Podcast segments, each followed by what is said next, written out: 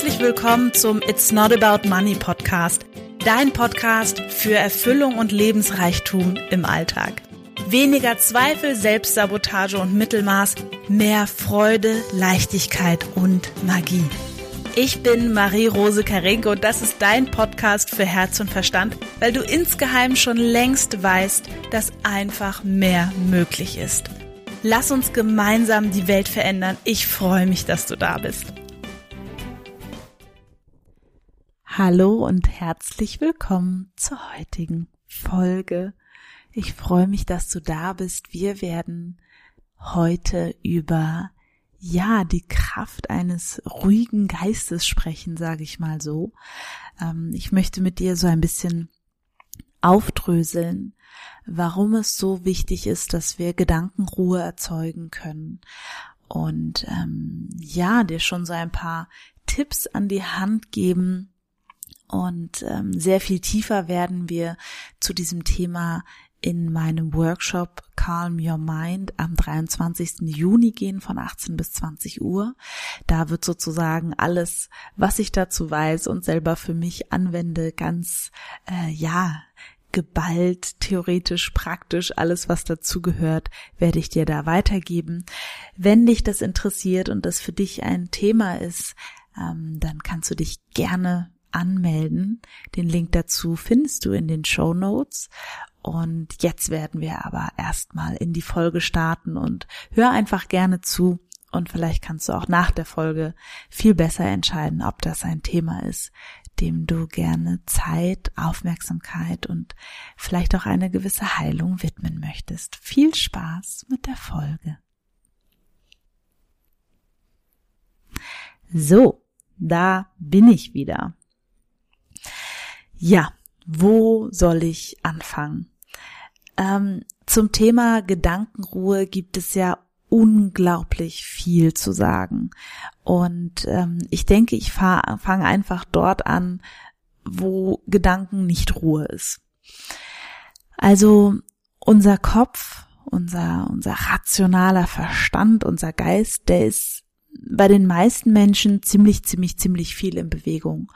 Und das ist auch die Ursache tatsächlich von allem Leid, allen Problemen ähm, in meiner Welt, weil wir denken. Was meine ich damit?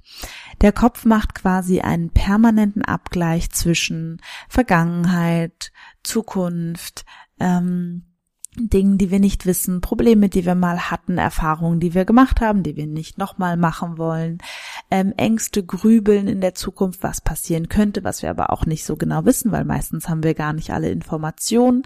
Dann sind wir gestresst, weil wir eben nicht alle Informationen haben, wie etwas werden kann und entwickeln dadurch Angst, weil wir uns eben vorstellen, wie es im schlimmsten Fall werden kann.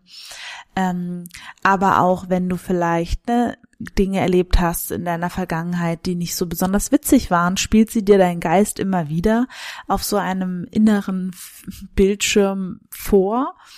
Ähm, und vielleicht kommt es in unpassenden Momenten, vielleicht in passenden Momenten, wie auch immer. Auf jeden Fall kennt, glaube ich, jeder, jede, der hier zuhört, diesen Zustand von, boah, ich bin nur in meinem Kopf und ich grübel total viel und vielleicht fühlt sich der Kopf schon schwer an, der ganze Körper fühlt sich auf jeden Fall schwer an, weil ein, viele Gedanken machen einfach einen schweren Körper. Das ist einfach so, weil Gedanken und Gefühle sind untrennbar miteinander verbunden. Also du, du kannst gar nicht ähm, was, was Unangenehmes denken und dich dabei gut fühlen ja, vielleicht bei Schadenfreude, aber selbst da sind die Gedanken ja voller Schadenfreude, ja. Und das heißt, es geht einfach nicht, das zu entkoppeln. Gedanken und Gefühle gehören einfach zusammen. Und vielleicht hast du schon häufiger auch diese tollen Tipps bekommen, ja, dann denk doch einfach was anderes oder geh einfach in andere Gedanken rein. Und das mag manchmal auch funktionieren und eben manchmal auch einfach nicht.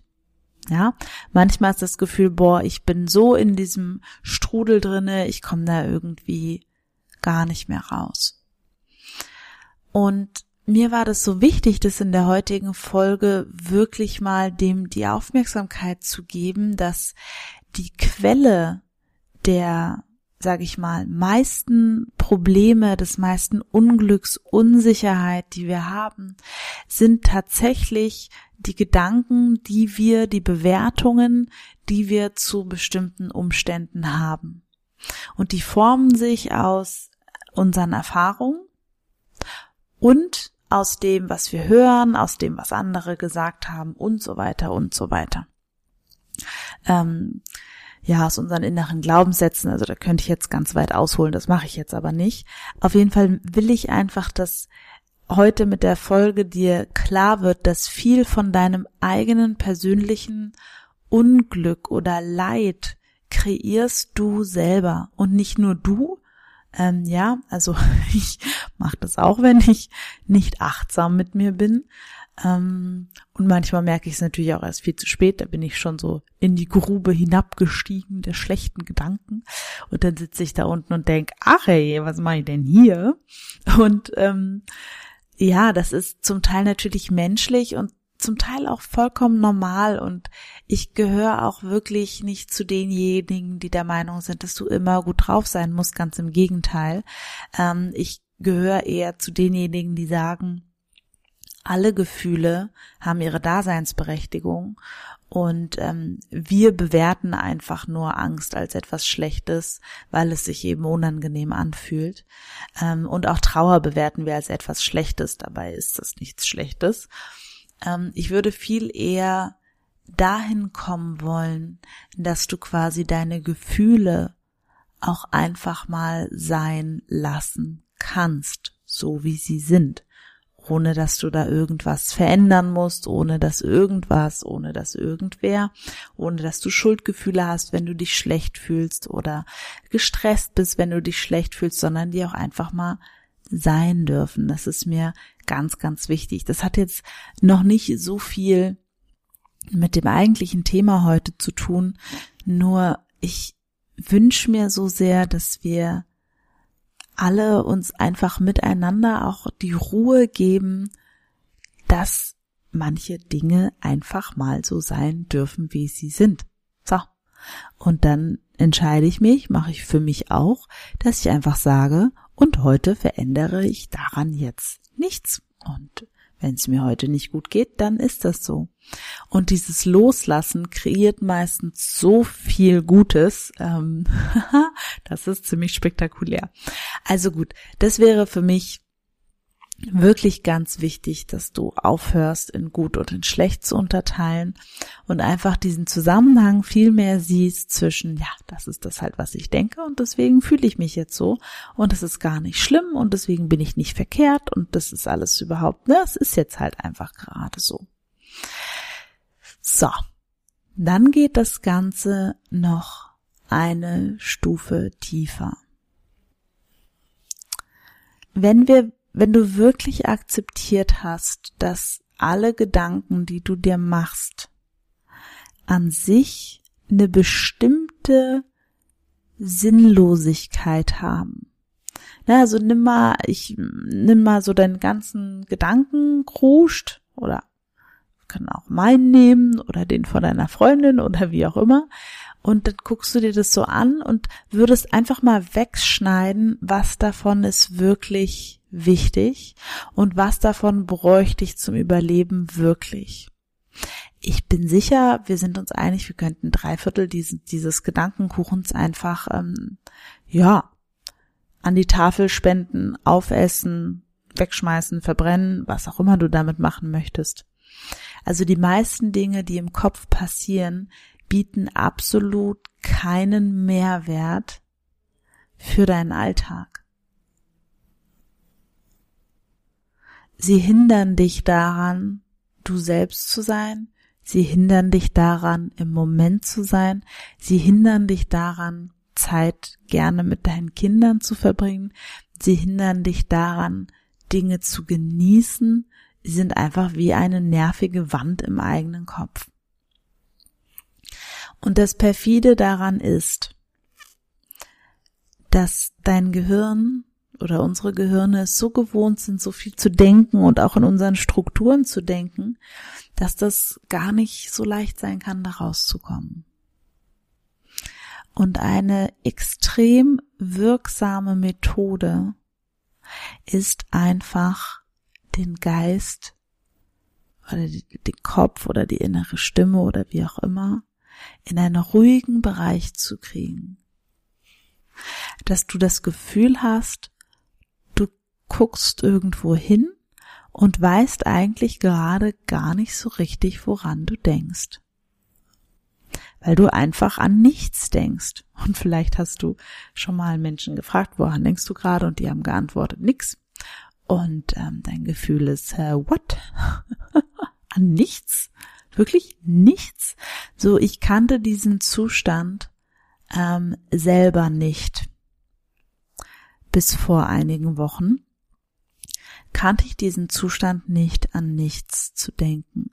Oder man könnte sagen, ich kannte ihn nicht mehr.